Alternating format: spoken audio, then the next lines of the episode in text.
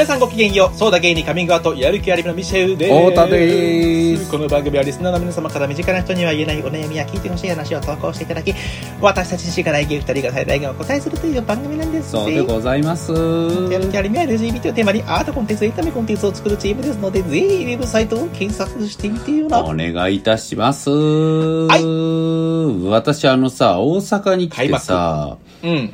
なんかその、自分が通い、通いたいって思えるようなこうバーをね、見つけたいっていう話をね、まあしていたと思うんです。で、最近、あ、このお店いいなと思って、まあ、なんか時々行かしてもらってるお店がありまして、うんうん。なんかね、そこの、あの、ママが、すごいもう、関西人版のザキヤマみたいな人なのね。ああ、いいね。で、僕やっぱもうね、もうはっきり思ったけど、やっぱなんか、ミシェルもそうだけどね、やっぱネアカの人が好きだわ。なんか本当に。なんかかな、まあ暗いところもあるけど、まあまあ基本明るい。うんね、なんだろうな、その、やっぱりさ、あの、なんていうの、ネアカと陽キャの違いって何なのかって、あ論争あるじゃん。僕勝手に。自分の中で。そんな論争ある？僕はなんか同じもんだと、同じようなものだと思ってごめん、僕の中でだけかもしれないけど、あったんだけど。頭の中でね。うんい。や、僕って割と陽キャっちゃ陽キャだと思うんだよね。あーなるほどねうんうんうん。面白い視点。くない？うん。そう思うよ。洗濯物の乾燥が終わっちゃった。ごめんね。音が鳴ってるけど可愛らしい。あ、おい。言ってでね。うん。そう。で、まあ割と陽キャだけど、やっぱネクラっていうか、まあネクラあーネアカって、なるほどまあ要はそういう楽観性みたいな差とかなんじゃないかなと思ってるうんんだけど、うんうん。まあね。うん。うん。えそうじゃない？僕結構。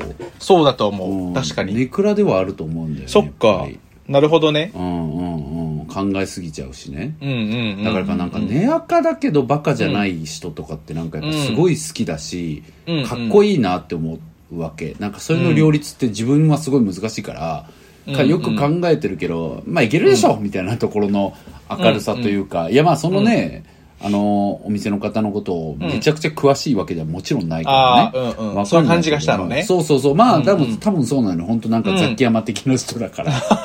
本当に。いいねうん直樹やんみたいな。ああ、いいね。かわいいね。直樹みたいな感じのテンションなわけ。本当に。面白いのよ、マジで。で、すごい好きでさ、うんうん。なんか、若干マジで好きなんだけど、全然あれだよ、あそんなそ、そこにガチ恋するような、なんかそういう痛いメンタルは、本当にいいなってね。持ってる。そう、本当素敵だな可愛いなって思う人なのよ。うん。すごい、うん。だからまあ、まあ行くわけなんですけど、まあうん。それだけのお店なんで、もともとあの、僕東京のなんか先輩からもそのお店の名前聞いてて、うん。そしたらやっぱなんか本当に20年前とかかな、結構ある、前からある店で、うん。で、そ、10年以上前からあって、で、なんか出来たての時はそこのやっぱママがイケメンすぎるっていうので有名だったの。あ、イケメンなんだ。で、それでうん。本当にこう顔でもう売れてるみたいな店で、はいはいはい。どっちかって言ったらこうお高い感じ、あんま喋んない感じだったって聞いてたけどな、みたいな嘘。言ってて、え、うん。あの人にこの十何年で何があったんだろうっていうくらいさ、直樹やんみたいな感じのテンションが。ね、そうそうそう、めちゃめちゃ顔芸してくるし、みたいなさ、うんうん。直樹みたいな感じのさ、面白い人で、うん。でもまあ実際だからすごくこうビジュアルもかっこいいし、全然もう若々しくて、なんか。その行った時もなんかお一人客もやっぱ多いのよね、で、隣にいた人がすごいもうなんかこうほんまになんちゃらさんかっこいいわみたいな、ん。なんかいやでもそんなんもう手とか届くわけちゃうからみたいな、まあ、ちゃんとうんいいお客さんというかでもママに惚れてるみたいな感じの方が来てはってで僕のまた逆隣に座った方が、うん座ってすぐ「太田さんですよね」って言ってきたんよ。でそれでまあね、うん。せ言うてもね LGBT のことってその狭い界隈やからっていうのもあって、うん。ポッドキャストを聞いてくださってる方だったのね、おうんうんうん。それでいつも聞いてますって言ってくれて、え本当ですか？ありがとうございます。みたいな感じでこう話してたんやけどうん。その人がねまあまあのイケメンやったんよまたうんうんうん。でその人がまあこういうふうに聞いてもともとなんかあの井上と大学が一緒でそんなに重なってないからまあ向こうは知らんやろうけどみたいな感じで、うんうんうんえー、あそうなんですねみたいなそれがきっかけで知ってみたいな感じで、へえ、うん。でなんかいろいろ本当にママにも「いやこのなんかこの人すごい面白いんですよ」みたいなこと話してくださったりとかして「うんうんでいやいやもう全然なんです」みたいな。でそれ言ってる理由がさまたおもろくて前々回行った時とかにそのママがなんかずーっと僕があ前々回なんか初めて行った時うん。にちょうどそのなんか話題でそのママが「なんかむっちゃラジオやってるやろゲイって」みたいな「あれ何喋るん?」ってずっと言っててさ。それで僕ずっと静かにうなずき続けて決して言えないと思って過ごしてたわけ。こんな場所でやってるなんて言ったら殺されてしまうと思ってずっと、はい、もう本当に何を喋るんでしょう,、ね私もそう思います、本当に、みたいな顔してたんですよ。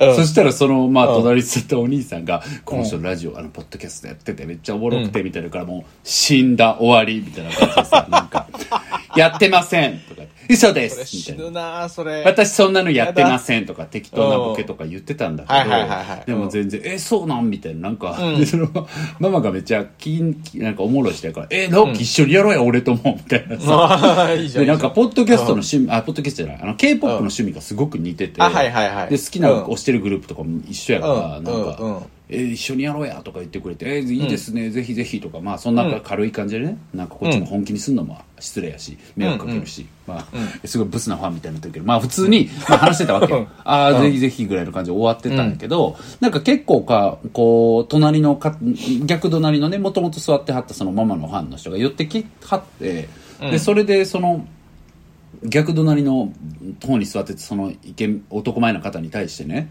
うん。めっちゃ男前ですよねみたいな話を始めたわけ。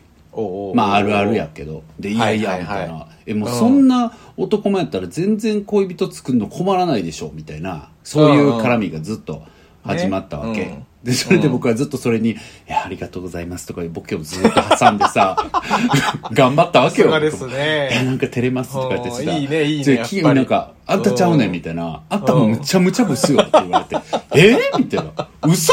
みたいな感じでさ楽しい楽しい。そういうくだりをずっとやってたわけ、頑張ってね、うんでもなんかさずっとさやっぱそのん。男前のお兄さんもさなんか困らないでしょとか、そんなイケメンやったらもう全然人生違うでしょとか言われるのも困るやんか、だるいだるい。だるいやん。だるいよ絶対。うん。でなんかでもそのノリがさ、マジでなんやろ。まあでもその言ってくるお兄さんおもろかったん。だから僕的にはだるまでは全然いかんかってんけど、うん。まあなんかこうそれぞれ人間って火力違うやんよくいつも言ってるように、うん。で僕はそのおもろいずっとそんな困らんでしょって出てくる、うんまあお隣のお兄さんが結構おもろいし火力高い人やったわけ関西人的な、でその逆隣のその男前の人はまあどっちかというと静かめな、感じやったから、まあ火力違いやとさ、うん。高い強火の話ずっとされてるの疲れちゃうやんか。で僕は強火慣れしてるから、なんか別に大丈夫やねんけどまあやっぱかなりしんどそうな感じは、嫌がってはる感じとかはあってさ、まあ僕もなんか途中からこうちょいちょいちゃちゃ入れんのとかもなんかこうもうもうええてみたいな話とかさ、ん。大丈夫大丈夫あんたもかっこいいとかさずっとそういうこととか ずっと言うてたんやけど、うんなんか、やっぱり、全然その手を緩めずね、本当にこう、そんなイケメンやったら俺も人生違ったと思うわ、みたいなこといやもう気があるとしか思えないあ、そうそう、そうやねん。だから、うん。そう、それで好きって言えばいいやん、みたいな。好きって言いないよ、みたいな感じでさ、うんなんか下りとかもちろんやってたんやけど、いいねいいね。うん。なんか全然なびくこと、うん。まあ全然楽しくはね、うん。素敵な方やったけど、お二人とも。でもまあなんか、うん。うんそんな展開になってさ、やっぱりなんか本当にその、イケメンとさ、やっぱり、うん。まあ、っていうかイケメンというか容姿がね、いわゆるこう、現代社会で素敵だとされる人と、うん。あとやっぱ金持ちの、うん。やっぱ二つはさ、本当にこう、なんやろう、悲しむ権利奪われるやんか、周りから。ううん。ん、だからなんかあれって本当に嫌やなって僕は結構思ってなるほどね。て、うん、うん。なんか、みんな違ってみんな地獄なだけなわけじゃん、人生ってさ。うん。だからなんかそれぞれの地獄をみんな抱えて生きてるわけで、まあもちろん超イージーモードって人もいるかもしれないし、でもそれもさ、どっちかっていうと、ご本人の努力とかさ、ご本人の認識の仕方とかだったりするじゃん。うん。だからそれぐらいなんかほっとってイージーモードを作るってことはないと思ってるのね、僕基本的に。うん。うん、どんな環境にいても。だからなんかそれだったらイージーでしょっていうやっぱりさ、うん。なんか接し方するのってすごい失礼だなってやっぱ思うし、うん。うんなんかね、うん、そうやって思うことはいいけどね。まあ思うことはいいけど、うん。思っちゃうのは仕方ないけど、うん。でもさ、なんか、には出しちゃダメなことだと思う。うん、てか、あんたがあんたの環境のままぐっとイケメンになることと、彼がうん。彼の環境でイケメンで育ったことって、なんで一緒っていう証拠があるのって話じゃん、要は。だから状況も違うし、持ってるものも違うし、関わってきた人間も違うし、いろんなことが違う中でさ、うん。なんか、あなたがイケメンになったらあなたの人生は多分しもっと幸せなんだろうけど、別にそれ彼がイケメンで幸せかどうかと全く関係ないじゃんっていう話じゃん。確かに、そうだね。うんうんだからそういう意味では。決めちゃいけないよね。そう、そういう方向性での失礼っていう。そうそう、そう思うわけ。うんだから、思うのは自由っていうのは別に羨ましいって思うのは自由だと思うわけ。うん自分はそれが欲しいっていう気持ちは誰でもあるじゃん。うんうん。うんだからそれは自由だけど、相手に対してさ、あなただから楽勝でしょ？あなた人生楽ですよねっていうのってさ。まあ確かに、それはちょっとそういう視点失礼で捉えたりたらダメだね、確かうに。ーんそうだねそう。だから金持ちの家の子も絶対そうじゃん、ずっとね。うんそうだねうん。だからなんかいつ、だってね、そう実家戻ればみたいな。そうそう。だから実家太い話ってすごい、やっぱネタにされるじゃん。あるあるだよね。うん、大人になったらどんどんされるじゃん、なんなら。うん若い頃時ってなんかあんまじゃん、そういうのって。うん話題に上がんないけど、やっぱ年取れば取るほど、あいつは実家太いからみたいなことがさ、うん。すごいこう、まあ妬みは仕方ないし、うんさっきも言ったようにね、自分が羨ましいと思うのは自由だけど、でもそれで相手はだから楽な人生だっていうふうにするとかってさ、え、じゃあこの人死んだらどうなんのとか思うしさ、なんか、え、何、じゃあ何を基準に言ってるの？この人が死んだ場合、あ、この人本当に辛かったんだってやっとなるわけ？うん。みたいな。この人が自己申告で自分は自分なりにしんどいですって言っても、いやいや、そんなことない、あなたイケメンですもんって、突っ張り続けるつもりっていう話じゃん。うんだからなんか僕はすごい、まあ意味がないよね。うん。そうそうそう。そういう意味ではうん。まあ嫌だなーって。まあまあ何度も言うけどその人はねそれ言ってた方はまあすごい冗談で言ってる感じのニュアンスの方が強かったしまあ、とにかくこうユーモアがあってね、まあなんかその人がどうこう盛り上げて。うんうん言ってくれる人だったからまだ良かったけど、うんうん。でもやっぱりちょっとうってなってらっしゃったし言われてる側も、ね、なるほどね。しつこく言われると。うん。うん。だからああいうのはね難しいななんて思いました確かに気をつけよう。絶対言ってるしな、自分も。やってる？そういう、こと。あそう？いや、言ってそうじゃないわかんない。だって、うんちゃんと意識ししてないから、まあでも確かなんにいいか言っちゃいいなーって言っちゃうのでさえちょっと危険だよね。なんか褒めてるつもりで言っちゃったうんうりとかね。んうんうんうん。そうなんだよね。とか元気づけるつもりで言ったりとか。あー大丈夫でしょなるほどね。うんはいはいはい。でもそれもなんか、今聞いてみて、ああれ、ああいうのもよくないかなって今思ったから、ちょっと気をつけます。うんそうだよね。まあなんか本当シンプルに自分と違う人間であるってことをなんかうんもっと理解してなきゃいけないよね。なんかシンプルな話で。なあこの人はこうなんだなって思わないとなって。思う、うん。あそう。だからそれで今思ったけどさなんか、うん。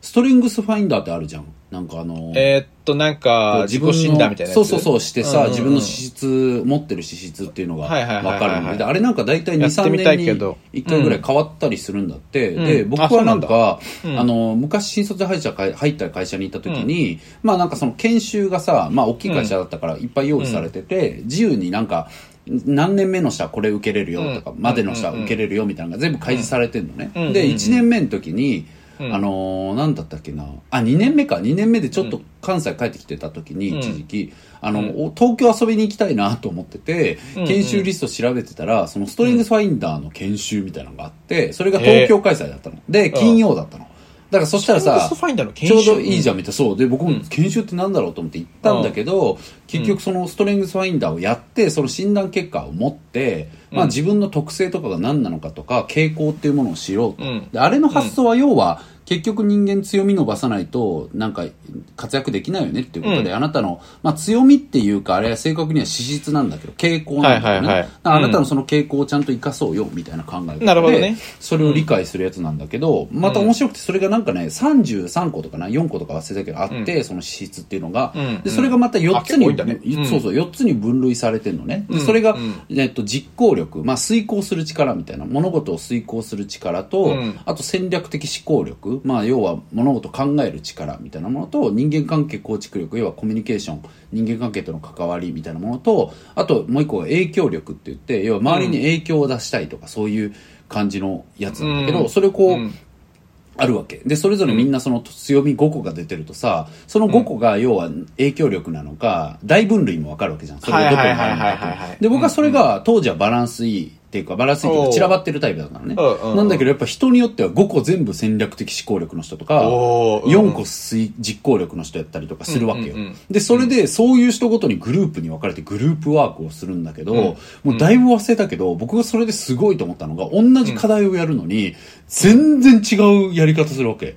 ねで、遂行、ね。実行力が高いグループが集まると、うん。あ、そう、なんか、次のキックオフって、その、あの、うん。が会社のね、こ今期頑張りましょうみたいなイベントがあるんだけど、それをなんか、えっと、こういうものにしてくださいみたいなミッションがあって、そのための議論をしてくれみたいなやつなんだけど、うんうんなんか、その実行力のところは、まずホワイトボードに黒丸を打ってさ、うん。何をやるかというタスクの書き出しを始めたわけ。なんだけ、ど、あのー人間関係構築力の人たちは、うん。誰を巻き込んでとか、どの人に握ってとか、そういう話から始めるの。うんうん、ですごいそれ面白くて勉強になったし、あ、なんかやっぱり、なんかそれぞれ考え方の順番って違うんだな、みたいな感じで、こう、うんうんそれぞれの違いを認識できていいものだったのね。うん。だからまあいい研修だったんだけど、うんうん。で、それずっとやってなくて、で、なんうん。か、ちょうどあの、久しぶりに会う友達が、うん。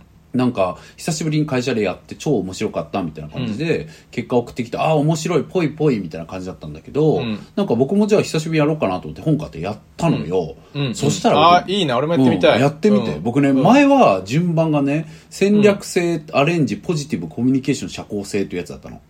ほうほうほう。僕の持ってるものが、だったんだけど、あの、今回ちゃんと全部、読破してないか覚えてないけど、一番目が、とにかく、個別性っていうやつだったの。で、個別性っていうのが、要はあなたはこうだもんねとか、でもあなたはこうだもんねっていう、うんうんうん要はそれぞれを個別具体的に捉えるっていうことと、うんそれぞれの良さっていうものを理解した上で、うんプロジェクトを進めようとするっていうか、その個別性っていうものが一番の資質になってる。うんうん。だ変わってたわけ。はいはいはいはい。で、それ見たときに、いや、マジでそうなんだよなと思ってさ、で、このポッドキャストとかやってるのも影響してるんだけど、自分の中では。うんうんうんうんなんかやっぱ、この人はこう、だからあなたの事情と自分の事情って違いますよねってすごい言うじゃん、僕。んだからそれってもうまさに個別性の発想だから、うんだからなんかそれは本当に大事にしてきた結果、はいはいはいはい。変まあ、わね。そうそう、やっぱりそれが出てくるんだなってねそう、すごい面白うんかったのよ。へえ。そう。面白いね。ちょっとやってみたいな。うん、そう。ということで、うんむっちゃフリートーク長くなっちゃったけど、まあ、はい。話を戻すと、それぐらいこう、やっぱり僕は個別化をしようっていうところに、こだわりがあるから、さっきみたいに、うん。あの、あなたみたいな人生だったら楽勝ですよね、みたいなのがなんか、一番カチンときちゃうっていうか、えそなんるなのほどね。わかんないじゃん、やったことないんだからって思っちゃうっていうね。そういうことをねね。ちょっと思いましたけど、でもまあ本当になるほどね。お店で。いちなみにそのお兄さんになんかラジオ聞いてて、バー探してるって言ってて 通ってるのここなんすねって笑われました、うん。もう聞くのやめてくださいっていう。言っときましたけども。はい。いやいや嬉しいですね。いや、いい出会いですね。はいそうでしうん。た、はい。じゃあそんなところでちょっとこう、こう、えっと、今日今回も。そんなところで。はい。そんなところで大事、便利な言葉で接続詞が。そんなところでしかない男芸人だよねあんたねはい、じゃあそんはいなところで。すいません長くなっちゃいいましたはい今回の投稿でございます。うんはい。えー関西在住25歳、ブルブルさん。ブルブルさん、えー太田さん、ミシェルさん、こんにちは。過去こんばんは。こんにちは過去こんばんは。過去こんばんはえー早速ですが、私の恋人の態度について悩みを相談したいです。私の恋人はとても優しく気遣いのできる人なのですが、店員さんへの態度が時々怖いのです。うんうん普段は店員さんに対してもモラハラっぽいっぽい態度を取る人じゃないのですが、自分が接客のアルバイトをしていた経験もあってか、どうしても店員さんへの目が厳しくなってしまうようです。うん。うん具体的には狭い店内に置いてあった台車につまずきそうになり店員さんに危ないと思いますよと進言したところ謝罪もなくはーいとぼんやりした返事をされたことがありました。危ないと思いますよときっぱり注意するところは他の人のためにもなるしとても偉いことだと思うのですがその後あの店員の態度ありえないよねとずっと怒っているのですうんまた、レジでクーポンを出すためにアプリを起動した際、不具合が起こってなかなかクーポンが表示されませんでした。雨の日はよく不具合起きるんですよね。どうしたんでしょうね。という店員さんのほんわかしたセリフに、だんだん恋人の機嫌が悪くなっていくのがわかり、最終的に、まだアプリ読み込めないようでしたら、次のお客様がいるので横に連れてもらってもいいですかというセリフにカチンときた様子。まあ、カチッとは来るけどね。アプリ読み込めないのは僕のせいじゃないんだけど、別に店員さん悪くないけど、せめて申し訳ありませんくらい言うべきじゃない？と、小声で私に愚痴ってきました。うん。普段は他人にとっても優しい人なのに、こういう時の彼は正直かなり怖いです。私は良くも悪くも事なかれ主義なところがあり、もちろん明らかにこちらに不利益があった場合はきちんと言いますが、店員さんの態度がちょっと引っかかっても、基本、まあ、しょうがないか、店員さんもいろいろ大変だよね、と流してしまうことが多いですう。ん。彼にもそうしろと思っているわけでは決してないのですが、実際店員さんに厳しい彼の態度に私が萎縮してしまったり、自分が叱られているような気持ちになって落ち込んでしまうのです。一度彼にちらりとそのことを話してみたのですが、僕は店員さんに丁寧に接してるよ。あっちが丁寧に接してくれないから怒ってるんだよ。と言われ、ちょっと喧嘩のようになってしまいました。うん。彼と喧嘩したいわけじゃないので、このことはもう話していないのですが、ちょっと緩い感じの店員さんに当たるたびに、彼の横でヒヤヒヤしたり、彼の態度にもやっとしてしまう私の気持ちに整理がついていません。よろしければ、お二人のご意見をお聞かせください。ねえ。すいませんだったうーん。でもまずさ、なるこう、ちらっと伝えたのは大正解だよね。ちらっと伝えたっていうのは大正解だね。ねえ彼にさ、うん、そこはなんか態度に出さなかったわけだから、どうなのっていうのは、言った方がいいしね、うん。言わないとわかんないし、うんっていうのは思うけど、うん。うん、だしやっぱ間違ってるのは基本的に彼のせい方だと基本は思うよ。うん。てか、あの、先に言っとくと僕もめっちゃ店員ムカつく勢だから、基本的には。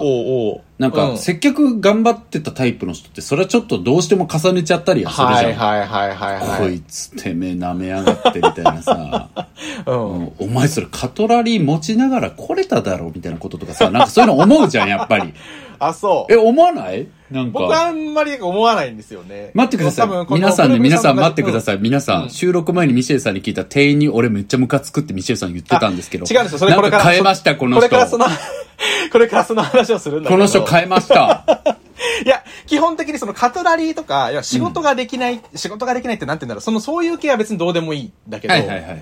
その、僕もやっぱムカつくことはあるなっていうのはあって、それ何なのかっていうと、その空気読めないアパレル店員がめっちゃムカつくんですよね。はいはいはいはいはいはい、はい、そういう、なんかまあムカつく方向性がやっぱ人によって違うと思うんですけど。あ、それは違うよね。そう、だから台車とか、なんかそういう今大田が言ったようなことは別に、まあ、しょうがないかなとか、まあ、全然なんとも思わないんだけど、そのアパレル店員さんのこう、しつこい空気の読めなさに結構イラつくことはあって、やっぱ話しかけられて欲しくない時とかさ、そうね。で自分がやっぱせ販売員したことあるから、うん。なんか、別れよって思っちゃう。その3回目くらいでさすがに、その3回目ぐらいはさ、なんかう、ん一旦その態度としては、あ、ちょっと見てるんで大丈夫で、ありがとうございますとかって言うけど、うん。もう3回くらい言われたらもう気づきよ、さすがにって思う。わかるわだかる。そういう時はもう、態度には出さないけど、うんもう出ていく、すぐ。なるほどね。うん。とか。ね。まあ、あとは人と一緒にいる時だったら、うんこの彼がボソッとね、このブルブルさんに言った時みたいに、悪口は言うよね、その後。あれやばくない？とか。そうね。なんかそれもこう、ケースバイケースだけど、関係性にもよるけど、まあ言うよね、基本は。わかるわかるわ。で、まあそこまで別に猛烈に怒るっていうよりは、なんか、ちょっとわ笑笑っちゃうというかなんか、うーん。そうね。感じはあるかな。いやでもね、これもやっぱ個別化の話でさ、結局その、うん、めっちゃ気持ちはわかるし、僕もミシェル派だし、なんか、うんはって思うんだけど、うんうんでもやっぱ自分にとって大切なものを、相手にも大切にさせようとすることはやっぱ違うわけじゃん、結局は。そうだね。だから相手は別にそんなこと大事じゃないわけじゃん。ミシェルが大事と思ってる接客のスタイルが、その人にとっては大事と思ってないだけだから、なんかそれ自体はやっぱ押し付けれるものではないよねっていうことは、うんなんかすごく、そうじゃん、そうじゃん。うんだかららミシェルもそう思うそうそうそうそう。だけっていう話。そう。いうふうにね、思うよね。んでもまあ、プロフェッショナルっていう視点で考えると、やっぱり政府はあるじゃん。うん。うんだからそうういう意味では、うん。あるけど、まあでもシンプルに、あんた上司じゃないからねっていうのはあるよね。そうそうそうだから別に態度には上司だったら言わなきゃいけないし、うん政府の話だけど、そうそうそうそうそう。まあまあね。だから愚痴ったことあるけど、うんうんうんだから僕はだから進言したことない。だから。あムカついても。うん。うん。いや、僕もやっぱネガヤンキーだから普通に進言することあるけど、うん。だからなんかこれも、なそうそう、危ないと思いますよがなんかめんどくせえなって正直ね、ごめんね、彼氏さんに申し訳ないけど。普通に、あ、ごめんなさい、これ片付けてもらっていいですかって言えばいいじゃん。って思っちゃうの。とかだ、これ、これはこれでね。なんか、でもまあ、それが合ってるかわかんないけど、僕は結構強めな人間だから言っちゃったりするけど、んでもね、まあ、だいぶ言わなくなった。なんか最近もね、あの、服買いに行ったのよ。うん。で、なんか前々からすごい気になってて、楽しみにしてた服屋さんで、で、その日、あの、女子3人と、あの、うん。飯食ってて昼。で、うん。それでなんか、え、なんか服一緒に見に行ってくれないみたいな感じで言ったら、行くうん。行くみたいになって、来てくれたわけよ。うん。で、なんかうん。僕はすごいこう、グループで、あの、ショッピングするのすごい好きだし、うん。なんか、なんだろう、それがダメなことだと思ってないわけね。うん、うん。なんか普通に、何どんなお店でも、なんか、うんみんなで楽しめた方がいいなと思ってる。しそれを接客できるのが、まあこれもまた別論になっちゃうけど、うんうんうんうん。まあ会ってくれよってどっかで思ってるからね。まあ行ったわけなんだけど、で行ったところがすごい神宮前のおしゃれな一軒家の、うん。まあお店だったわけ。で、そこで入ったら、うんうんうん。まあなんかちょっと静かな感じで、おしゃれな、おしゃれ静かなさ、人たちいるじゃん。うん。まあそういう感じのお店だったわけ。うん。だったんだけど、なんか、え、ちょっとこれ着てみたいな、みたいなやつをちょっと羽織ってみたら、うんなんかバチにあったわけ。で、それで友達らも、え、めっちゃいいじゃん、みたいな言って、え、うん。これも着てみなよ、みたいな感じでわーってなったのね。で、うん。それで試着室が空いてて、で、うん。その試着率の、ま、室の前で、ま、常連さんっぽいお兄さんが、またなんか出てきていらっしゃったの。でも店員さんがちょっと見つかんなくて、うん。すいません、みたいな、なんかお家の中を改装してる感じだったから、うん。なんかちょっと入り組んでて、すいません、みたいなこと言った時に、これ試着室空いてたから、あ、これ試着室使っていいのかな、みたいなことを、うん。まあちょっとつぶやいたわけ。うん。そしたらその隣に立ってた常常連っぽいお兄さんが、あ、いいと思いますよって言ってくれたのね。で、あうんうんう、ん。そうですかみたいな。じゃあ行かしてもらおうって言って入って、うん着替えたんだけど、なんかその、まあ何着か持って行ってたからちょっと時間かかるし、で、一着ずつ着てさ、出てどうみたいな。え、めっちゃ可愛いみたいなさ、うん。下りとかやってたんだけど、うん。なんかどうやら別の部屋になんかまた本当に常連っぽい、しかもなんか結構年上の方で、うん。多分まあそのお店にとって常顧客なのかなみたいな方がいらっしゃって、その方の試着をする予定でどうぞって案内したタイミングだったっぽいのうん。ね。うん。で、その店員さん、まあその店長さんっぽい結構年上のかっこいいおじさんって感じの人だけど、うん。その人がなんか、まあ言ったら、僕はさ、案内してないのに勝手に試着室入って着替え出した人っていう認識じゃん、その人からすると。うん。うん。で、って感じで、こう、あ、実はもうその隣にかけてて、ズボンとかも。うん。で、もう、うん。じゃあ次試着どうぞって案内しようと思ってたら、勝手に4人組のうちの1人が入って着替え出した、うんみたいな感じで、うん。またさらに待たしちゃうみたいな感じだったっぽいわけ。で、なんか、露骨に態度で出してきて、で、なんか、そこにこう飾ってあった服がさ、その、うん。次試着される方の服かどうかって展示の形式上分かんなかったのね、別に。うん。で、そこにあったズボンを、その僕の友達が、え、これも履きなよ、これ似合いそう、みたいな感じでうん。言って履かしてもらったのよ。で、それで出てきて、あ、どうかな？って言ったら、パーって来て、なんか、あ、すいません、それお客さんの、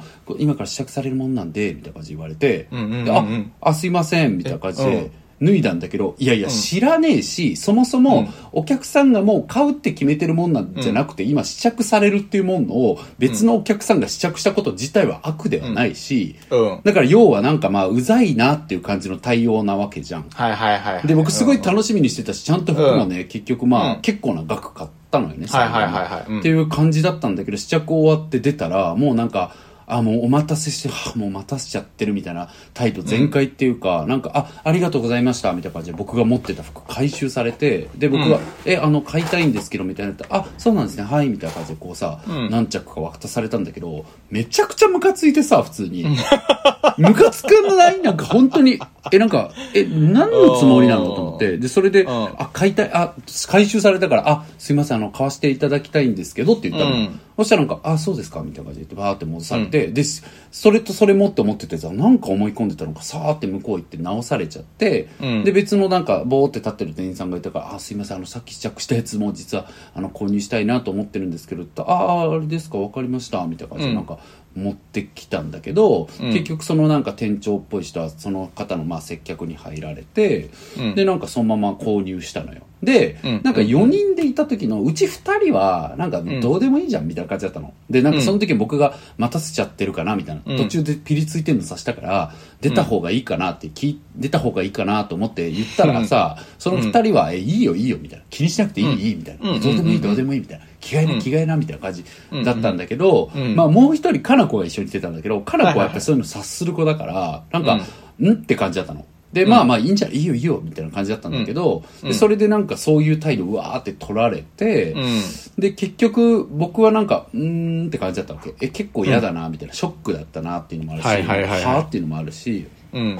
で、なんか、そのまあまだ悲しみとかにいかないじゃん。ムカつくしさ、だから、あ、ムカつくなってなってたんだけど、うんでもやっぱり、あの、結論ね、長くなったけど、僕、うん鬼のように成長してるから、うんなんか何にも出さなかったわけ。だってやっぱなんか別に二人は気にしてないのに、気にしなさいっていうのはおかしいじゃん。そうだね。で、で、なんか、そう、で、みんなが別にこの話題を出したところで、多分、僕以外の3人が、例えばミシェルと井上とかな子で3人とも、え？みたいな空気になってたら、はぁだよねとか言う、一言言ったりしてさ、いや、はぁだねみたいな話になるじゃん。例えばね。でもなんか二人は全然気にしてない感じだったから、うん。うん。うん。うんやっぱそこではぁじゃないとか言って、だってさ、とか言ってなんか巻き込んでもさ、はいはいはいはい。二人からすると、えそうーってなるじゃん。うん。うんからまあ出さずに、ね。まあ、若うん。干かな子もなんか思ってる感じだなっていう感じのまま、はいでもかな子ももちろんみんなに合わせる、うん。合わせるというか普通にそれが配慮じゃん、うんそれこそ誠実さじゃんそれが、うん。と思うからまあ何も言わずに結局まあそのまま気分も良くなって服も買って終わったんだけどさ、ん。みたいなことがあったのよ、うん。うんうんうん。だからなんか、ごめんね、長尺の、俺成長してんなーっていう話なんだけど、うん。まあそういう風にさ、なんかムカつくってことはあっても、うん。やっぱりそれもさっき言ったように、なんか状況によるじゃん。ミシェルがその、やばかったよねみたいな話もさ、うん。相手もそういう顔してるかなとかもあるし、相手とのなんか価値観どれぐらい合うかとかもあるじゃん。あるあるある。だからそれ次第だから、ちょっとね、そういう意味では彼氏さんはね、あのー何だ、ブルブルさんがね、こうやって結構ショックしてんのとか、えって動揺してんのとかさ、うん。言っても出てるはずだと思うわけ。そうだね。それはそうだね。うん。だからそれ見て、あ、じゃあそういうのを出す、出したいっていう子じゃないんだっていうのは、やっぱ合わせないといけないし、と思う。うん。うん。で、まあ自分がムカつくっていう気持ちはね、別にそんなにこう相手にど、どっさりぶつけない限りはあってもいいと思うわけ。うん。ただ別にそれはでも、ブルブルさんを巻き込んでいいわけではないからそうっていうそうそうそうう。ことに尽きるよね。尽きますね。うんうんうん。うん。なんかそう思います。だからやっうぱり、そうね。うん、基本的にどれだけ他人の事情と自分の事情を切り分けれるかにも本当尽きて、うん。前提はね、うん。うん。ただまあムカつくしプロフェッショナル視点で考えたら何なのとかも思うしとかはねあるから。まあただそれ言い出したらいやあんまあた上司なのの話だし、うん。そうだね。うん。うん。そうね。まあでもうん。どうなんだかそのすいかにさ多くの人を不快にさせないコミュニケーションを取るかっていうところはさうん。接客業がすごい大事だと思う大事大事大事よ。だけどうん、大事そこにつきそこにも尽きるよね。尽きるよ。だから そうだからやっぱりプロフェッショナル視点で考えたらそう思ってくるじゃん、もちろん、そう。もちろん、その、うそうそうそう、態度に出して怒るとかはやめてほしいけど、う。んでも店員さんもやっぱり世の中、うん。うんその辺はね、なんか、うんうんうん。結構最低限の、いや、そうそうそうレベルのコミュニケーションじゃないって思うよね。そうそうん。いや、だから僕も本当に良くない時期の自分だったら、普通に店員さんに、え、ごめんなさい、試着しちゃダメでしたか？とか聞いちゃってたと思う、うん。普通に。うん。で、いや、別にそんなことは、みたいな。さあ、言うじゃん、多分。え、えじゃあな、なんで今回収されたんですか？とか、うん。服今結構検討してたんですけど、みたいな感じとかさ、いやそしてあ、すいませんとかなるじゃん、多分。あ、申そし訳ないですとか言って。いやいや、申し訳ないですじゃなくてとか言えたけど、すいません、みたいな感じで言ってれば別に太田もなんとも思わなかったわけじゃん。ね、そう、だからね、これはどうしても表現できないけど、露骨にもうなんかだるがってる感じだった。いや、なんかね、あるある、うんそういう店員さんね、いるよね。あるじゃん。うんうん。で、しかもそれがねそれがなんかこう、単価の低いファストファッションとかだったらいいよ。結構高い、うんそうそうそうそうおしゃれな、しっかりしたお店で、で、別にその僕らも、あ、可愛いとか言ってるけど、なんか、キャーとか言ってるとかじゃマジでなくて、うん。3人が待ってくれてて、あ、可愛いじゃん、似合ってる、似合ってる、みたいな感じのレベルなのよ。ギうん。ャーギャーなんか何も言ってなくてさ。ただ自分が多分常連さんを次案内しますって言って行ったらもう入られてしまってて、うん。で、それをなんか4人組で、多分決めつけじゃん。もうなんか、4人組でウィンドウショッピング来てるんだ。で試着までしてる。みたいな感じで多分思われてて、だから終わったやつすぐ全部ひっぺがされるようにさ、うん。あありがとうございましたとかって奪われる感じで取られたわけ。うんうん。でいやいや買うんですけどみたいな。あ購入させてもらおうと思っててとかってああそうですかみたいなさ。うん。いやそうなのよ。だからまあでもそれってやっぱプロとしてどうなのとか思い出すとそうじゃん。なんだけど、でもまあ戻すとやっぱりなんかえこの場ってそんな話する場なんだっけっていうのもあるしみんなはどういう気分なんだっけとかがあるわけじゃん、うんうん。だからやっぱりねなかなかそういうのは出すべきじゃないなって思ったりもね、するしね。うん。まあでもそのお店が好きならね、その企業が、企業側に何か言うとかは、お客さんの声として言うとかはありだと思うけどね。んうんうんまあそうねそうね。だって会社からしたらそれ絶対言ってもらった方がいいわけだしね、きうんっと。お客さんからは。ね、確かにね、まあそういう苦情はあるかもしれないよね。うん。うんうんうん。確かに。いやでもあとはまあでも彼に寄り添ってあげるとするならばううんんなんかうんまず先になんだろう彼に付き合ってあげるならねこの彼のなんか、なんか面倒くさい性質に付き合ってあげるなら、うん。やっぱなんか彼が真剣に接客してた時の話とかを、なんかまずこう、聞いうまいこと聞き出してあげたらいいと思うんだよね。なんか、うんうんうん。え、バイト何してたの？とか言って聞いて、ね。え、これやってて、みたいな、この接客で、みたいな、えー、みたいな、あ、そうなんだ、みたいな、え、何年ぐらいやってたの？とかさ、聞いたらさ、で、うん。高校でこういう先輩がいてとかさ、なんか自分はこういう担当しててとかいうことをさ、要は、はいはいはい。なんか彼はさっき言ったさ、間違ってる、ずれてる点としては自分が大切にしてるものをみんなが大切にするべきだって、無意識に思っちゃってることがやっぱ、うん。ちょっと違うと思うんだけど、うんうんうんうん。でもやっぱりさ、彼が大切にしてきたってことは素晴らしいわけじゃん、それはそれで。うんうんうん。だからやっぱそれをちゃんと、あの、聞いてあげて、その彼に大切にしてきたものを、なんかこう、リスペクトしてあげるみたいなことはやり方としてはあるなと思ってて、うん。だからなんか、ちゃんと聞いてあげて、なんかそんな真剣に接客するなんちゃらのことを私すごいいいと思うわとか、えすごい好きだわみたいな、うん。付き合ってるんだしねとか、うん。えすごいねとかでいいと思うけど立派だね、うん。みたいな、うんえ私接客業やってた時そこまで考えてなかったわとかさ、なんかそうやって本人が多分なんだろうな自分はあんなに頑張ってきたのにっていう気持ちだと思うわけ、うん。なるほどね。うんで、こいつは頑張ってないみたいなことを思ってるからいや別にこいつが頑張ってなくてもあなたが頑張ってきたことが消され消されてないよっていう話やんうん。だからあなたが頑張ってきたことは偉いし立派だよねっていうことをちゃんとこう、渡してあげるみたいなのはあるかなと思うわけ。で、まあ、それから、その上で、まあ、でも適当に仕事する人もいるからねっていう話はその後してあげたらいいのかなとはう思う、ん。なるほどね。。うん。うん。うん。うん。うん。うん。で、あとはまあ本当によくアイメッセージとか言いますけど、なん。かうん、この、なんていうの、店員さんに厳しい態度を取ってるのが、私萎縮しちゃうんだよねとか、なんか自分が叱られてるような気持ちになっちゃうとか、落ち込んじゃうんだよねって、そういう自分の気持ちの話じゃん。これは言ったら言うべきで絶対合ってると思うのね。だからなんか、そねそのチラッと伝えたっていうのが、なんて伝えたのかなって思ってて、今。回の話で。チラッと過ぎたのかもしれないね。そうそう、チラッと過ぎたもあるし、今回の話、今言ったように、意外と結構順番の大事な話だと思うわけ。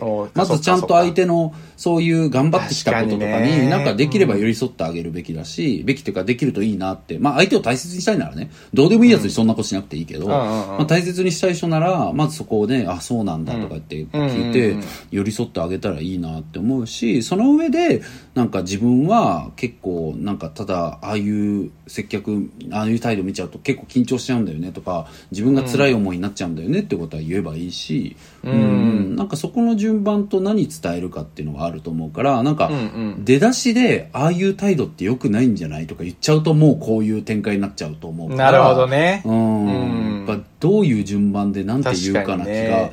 結構するなと思う。そっかそっか。うんうんうん。まあでもなんでブルブルがそんなに頑張らなあかんねんって話やねんけどね。せやねんな。せやねん。せやねんな。せやねんな。ほんまにせやねんめっちゃせやねん。せやねん。優しいやつがなんでそんなことせなあかんねん。ほんまに。なんで優しいやつばっかそうせなあかん大変な思いせなあかんねん。いう話ですブからね。ルブル悪くないねん。そうやで。ブルブル1ミリも悪あらへんねんやいう話やから。そうそうそう。悪あらへんな。まあでも、うん悪ないけど、ブルブルちゃんにまあ、あえて言うなら、やっぱそういう人間のうんあえようあえよう火力の高さ、低さはあるから、高い人いるなっていうのは思ってあげれる度量もあっていいんちゃうかと思うよ。確かにねだってそんなんやったら僕なんか基本火力高いからミシェルとか多分ずーっとなんか燃えるような豪華を、ああ、今日も燃えてるなと思って見てるわけじゃん。うんうん。うん。なんかそういう態度って大事じゃない？なんか別に太田は火力高いからな、みたいな。うん。うん、みで、たいな。やっぱりその火力の高さがね、こう、うんいい方にも転じているわけだから、普段そうだね。いいところもあるからね、うみんな。だから、そう、んだから、そう、あんまりこうね、そうそうそうそうそう。だからなんか、いそう。本当にそう。いいとこ悪いとこセットだから。そう、本当にセッうト。んだから、それはブルブルさんがね、自分のことを良くも悪くもことなかれ主義って言ってるのと同じで。そうそう、本当にそう。ん本当にそう。それやっぱり、ことなかれ平和主義はいいけど、うん。僕もそうですけどね、うんいいけどやっぱり良くないこともあるからね時々ね、やっぱ白黒つけなきゃいけない場面とかどうしても出た時とかにね。そうだよね。なかなかそういう時に議論できなかったりとか、ね。オセロ苦手。ダブルミーニングで。うん実際も苦手。うん。知らないのよ勝ったことないかも。うん。いや、なんかさ、でも、オセロ強い人って何なんだろうね。頭おかしいんいだるよね、オセロマジで強い人。あとね、ぷよぷよ強い人も頭おかしいと思う、本当に。ぷよぷよマジで強い人も頭おかしいの分かる。頭なんか、あの単純にさ、右端に積み続けて、なんか4連鎖とかまで出していい気になる系の人間なの、僕はわ。かるわかるわかる。あの、なんか2列、二列ずつさ、横とそねう。なんかマジの人いるよね、なんうんか。なんかどういう頭になってんのって人いるじゃん、そうそう一定そう数そう。。あれほんとビビるよね。すごい、本当にすごい。わかる。いや、オセロもさ、僕なんか高校、大学、中高大の同級生のあっちゃんっていう子がさ、うんめちゃめちゃ賢い子だったの、その子が。うんほんと頭いい子で、で、なんか、うんうん僕の同級生にまたそいつもすごい頭いい子なんだけど、まあ僕と似たようなタイプの男だとざっくり思ってほしいんだけど、うん。そいつがなんかあっちゃんとオセロするみたいな、あっちゃんが遊びに来てて、僕一緒に住んでて、その男と。うん。で、それでなんか、あっちゃんと、あなんかオセロすんねんとか、へーとか言って見てて、うん。で、パーッと立って帰ってきたら、やったーっつってて、あっちゃんが一個以外全部取ってて。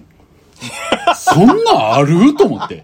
ええー、みたいなさ、もうなんか、もう天変地異を見た気分やったもん、なんか。ほ天品地位だよ。そうなのよ。うん。だから、ああいうのすごいねするよね。あっちゃ。うんん。あっちゃんはすごいのよ。うん。あっちゃん全然できない、あんなの。もう子供が二人もできてね。あら、まあいいですね。そうなんです。まあ、ということで、ミシェルさん、オセロが苦手っていうことですけど。苦手ですまあまあ白黒つけるのも苦手ですまあまあまあそうそうそう。っていうことで、まあ、だからいいとこ悪いとこセットだから、うんなんかあんまりビビんないようにしてあげた方が、できたらね。まあでもビビっちゃうのは仕方ないか。まあビビっちゃうのは仕方ないから、まあねビビっちゃうんだよねっていうことは言ったらいいんじゃないかな。僕なんか恥ずかしいって思っちゃうな、それでも。何が？ビビるとかじゃなくて、そのなんかやっぱり、ムカつくのはわかるけど、そのあーやっぱ態度に立つことはちょっと、その、一緒にいる人が店員さんに切れてたらめっちゃ恥ずかしい、なんか。え、まずそれちょっと知りたいわ。なんで？なんで恥ずかしいの？えだってちなみに。いや、なんかわかんない。僕、き一番なんかその、切れ散らかしてるのを見るのが、うん結構一番不快なの。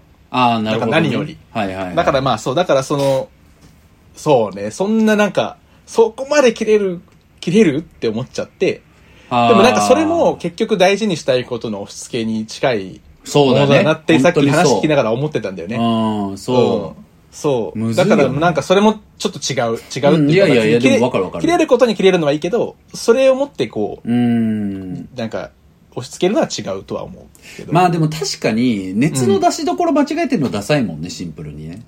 なんか、まあね熱いのはいいじゃん。うんさっき言ったように、うんその人の火力が高いのはいいんだけど、うんいいと思ううん何今強火で炒めてんだよっていう時。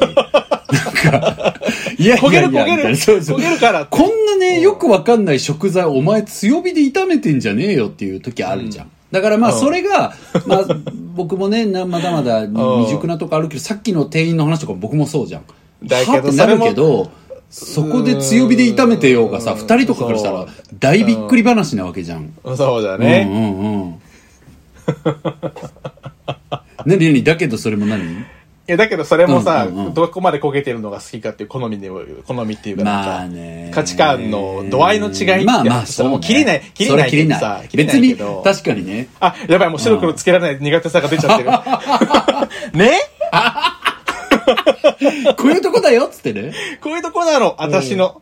うん。さっきと言ってたこと違うし、ううん、ん。いやいや、わかるよ。難しいからね、でもこの話は。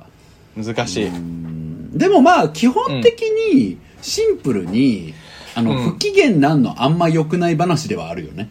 まあ、それはそう。んそれは店員さんでも対してもそう。そうそうそう。それはあるから、うんうん単純にあんまり不機嫌になるって。不機嫌な態度って、やっぱり、いいことないよ。や本当にそう。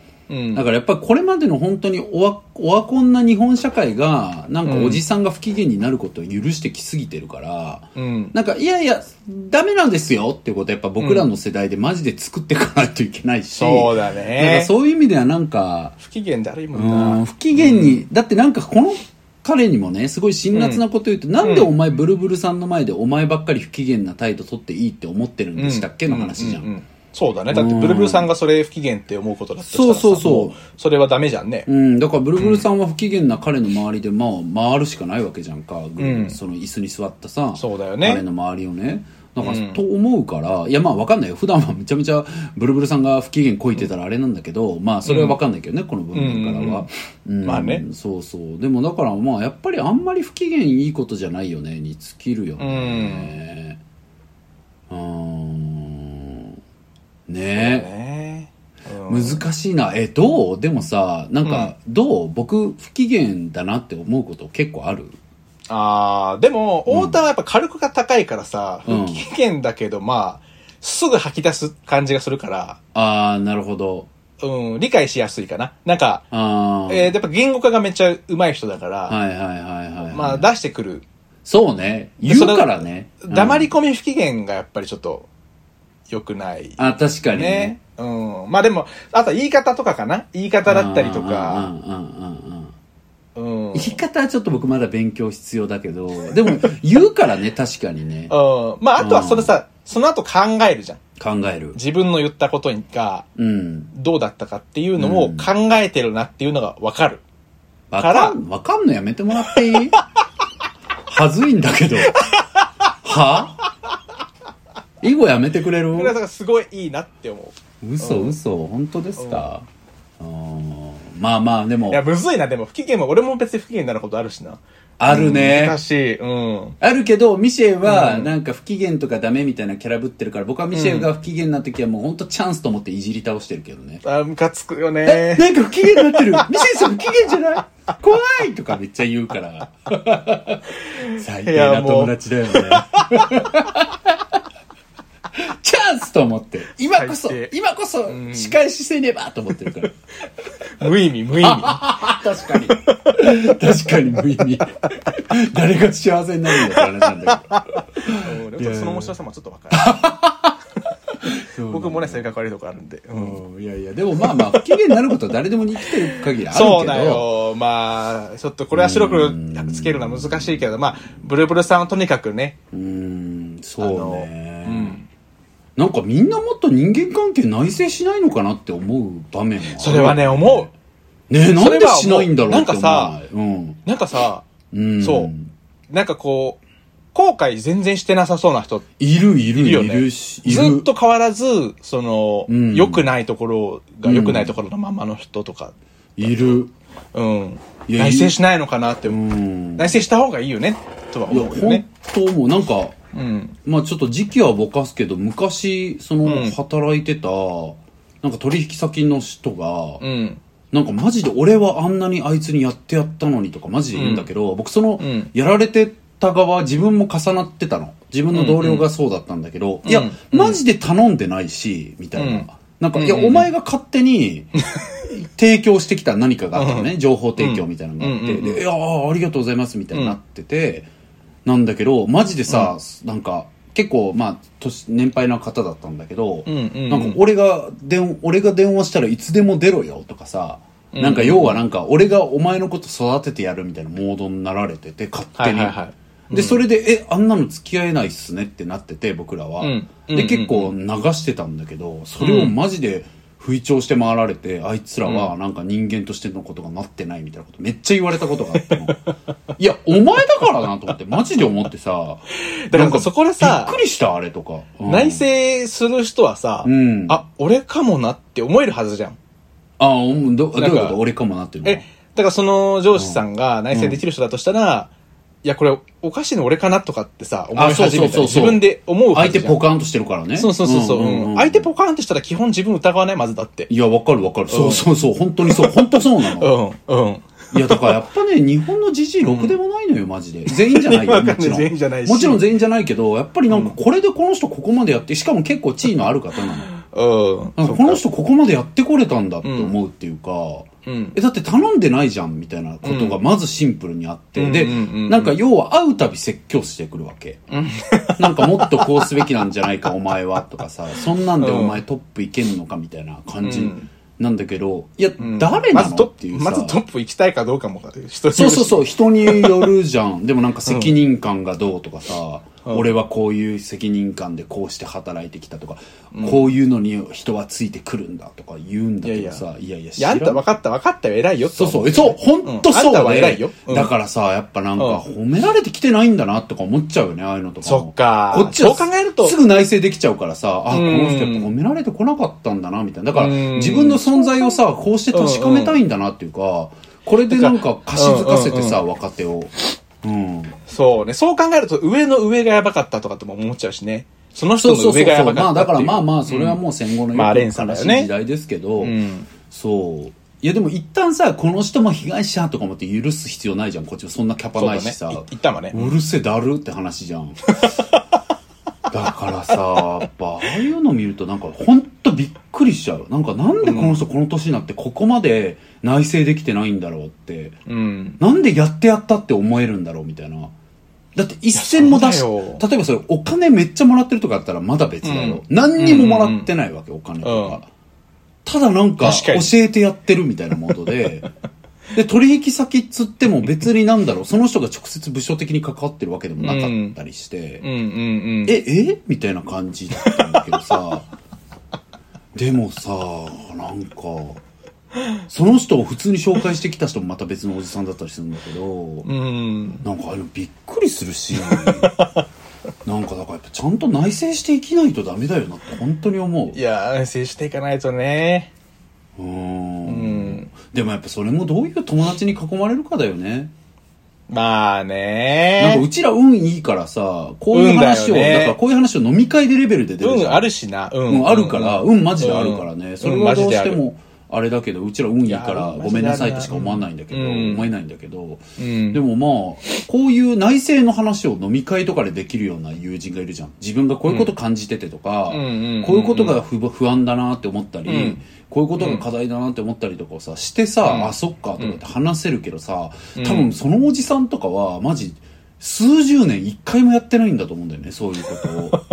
だからそうなってるんだと思うまあそうわけ。だよね。うんしてたら、そうだよね。ちょっとでもしてたら。う。うんん、だからなんか、ドン引くしそうならないように生きるしかないなっていうか、ううんん。マジでだから本当お金じゃなくて、お金はいいから、まあお金も必要なんだけど、うんお金はいいから本当知性抱きしめて死にたいのよ。もう本当に思う。知性だけを抱いて死にたい。そうだよね。ね。うん、だからなんでそんな知性のないことするのって思っちゃうから、うんそういううんうんおじさんとかとやりとりしてるとさ、うんうんうん。えー？みたいな。うん。そうならないように生きようっていうことです。そうだでねブ。ルブルさんもなんかよくこれは別の話してるけどなんかコントロールされる必要マジでないから、うんなんかブルブルさんが辛くなってるっていう気持ちはブルブルさんのもんだしそれは別にさ、ね彼がなんか否定できるもんじゃないから、んうんうん何言われても堂々と「いや私は怖いんだよね」でいいと思うわけ。うん、そうだね。いや分かった分かったとただ私はっ怖いのっていう話をうん言ったらいいと思うよ。ていう方向性でね。だってうん、普段は他人にとても優しい人っていうふうにおっしゃってるからね、その彼も。そうそうそう。多分そうなんうなんだそうなんだと思う。そうなんだと思う。だからやっぱりね、彼もあんまりその自分は頑張ってきたのになんでこいつは頑張らないんだっていう気持ちなんだと思そううんだね。だよね。やっぱり人に親切にしろよっていう思いはね。ねだから、別にあいつが親切しなくても、あなたが親切にしてきた価値は下がらないし、なんなら、が親切にできないやつが大量にいるから、あんたの親切が輝くんじゃんっていう話なのよ。そうそうそうで。で、親切にできないやつに親切にするのが一番かっけえんだから。まあそうね。いや、それだるいな、って僕。なんでこんなやつに親切しなきゃいけないんだって思っちゃうかも。でもさ、実はそれ別に割り食わないじゃん。まあ割は食わない。本当にそう。やっぱり自分が親切にすることは、損ではないと思うよ。どういう状況でも。いやーでもね、それはね、やっぱミシェルさんの凄さですよ。いいとこが出てる。そうですかね。いや、それは絶対そう。僕そんなのできないもん。やっぱりなんか、ヤンキーだし喧嘩っ早いから、なんか、な殴られたんだし殴りますっていう感じになるんだよ。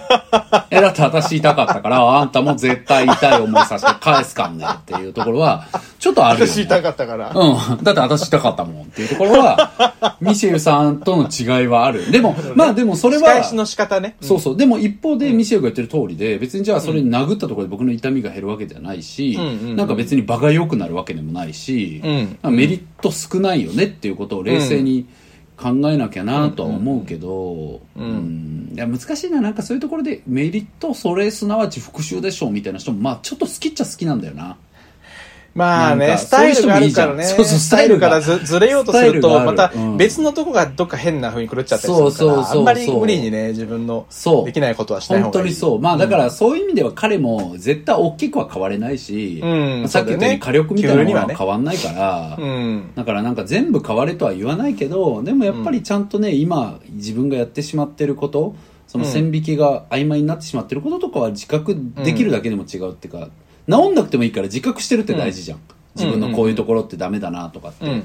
うん、だからなんかそれ、それ大きいよ。めっちゃいいこと言ったわ。なんか治んなくてもいいから、自分の良くない点自覚してるのはすごい大事だと、思う。それが内政、そう、うんそうそうそうそうそうそうそう。自覚してるかどうかでうん。変われるよね。変われるし、なんか、うん自分ができないこととか苦手なことを、なんか修正してるほど人生暇じゃないから、時間ないから、うんやっぱ自分の得意なこととか自分の素晴らしい点を、基本は伸ばすべきだけど、誰しもね。ううん。けどまあ、やっぱり、とはいえじゃあ自分の苦手なこと、ダメなところ、ほったらかしといていいのかっていうと違って、やっぱりそれを自覚しておくっていうのは、細ねかいところの態度とか行動に差が出てくるからね。う。うんん。そこはあった方がいいよね。さっきの上司とかもね、うん。説教さえしてなければさ、もうじゃあ自分の説教が苦手ってことじゃん、それって多分。うんうん、そうそうそう。ひ響かないということは。じゃあもう頑張ってきたもこともっと頑張れば、あんたもっとすごいじゃんってなるのにっていう話だよね。うん、そう。まあでもなんか顔哀れだよね、まああはなりたくないなっていう、頑張ろうね。頑張ろう本当に。負けられない。素敵なおじいさんに絶対なろ なりたい。うね本当に本当に素敵なおじいさんになりたいからもう面白くてうん。賢くてひけらかさない、ステージ E になりたいよね。うんギャグばっかり言うじじいになりたいから、あの人本当何してる人なんですかみたいな感じになりたい。だろう。なりましょう。何してるか掃除とか言いたい。なんか。そういうなんかつまいいねつまんねえことだけ言いたいよね。うん、そういうじじい大好き。うんそうなりたいです、はい頑張りたいとということで、思いますそうなりたいという話でした。はいみんなはい、頑張ってもう1いこうぜ時間ぐらい経ちましたので 終わりにしようと思います。いやー、懲りないね。皆さん、あの、お便りはですね、番組の概要欄にリンクが貼っておりますので、そちらから送っていただけたらと思います。内容は、あの、こういうお話聞いてよっていうことでもいいですし、あの、具体的な相談内容もウェルカムですし、こういう話してほしいよっていうテーマをね、送っていただくのとかも構いませんので、ぜひぜひ皆さん、どしどしお待ちしております。はーい。そんなところでした。はい。じゃあ今日も、今週も、これ今後も、そうだね。また明日から月曜日。楽しんでこうぜ。うん。うん、気抜いていこうぜ。うん。はい。ほんじゃ、またなー。またなさよなら。やる気あバイりみの太田でした。バイ。バイ。バイバイ、ミーミーちゃんでした。バイバイ。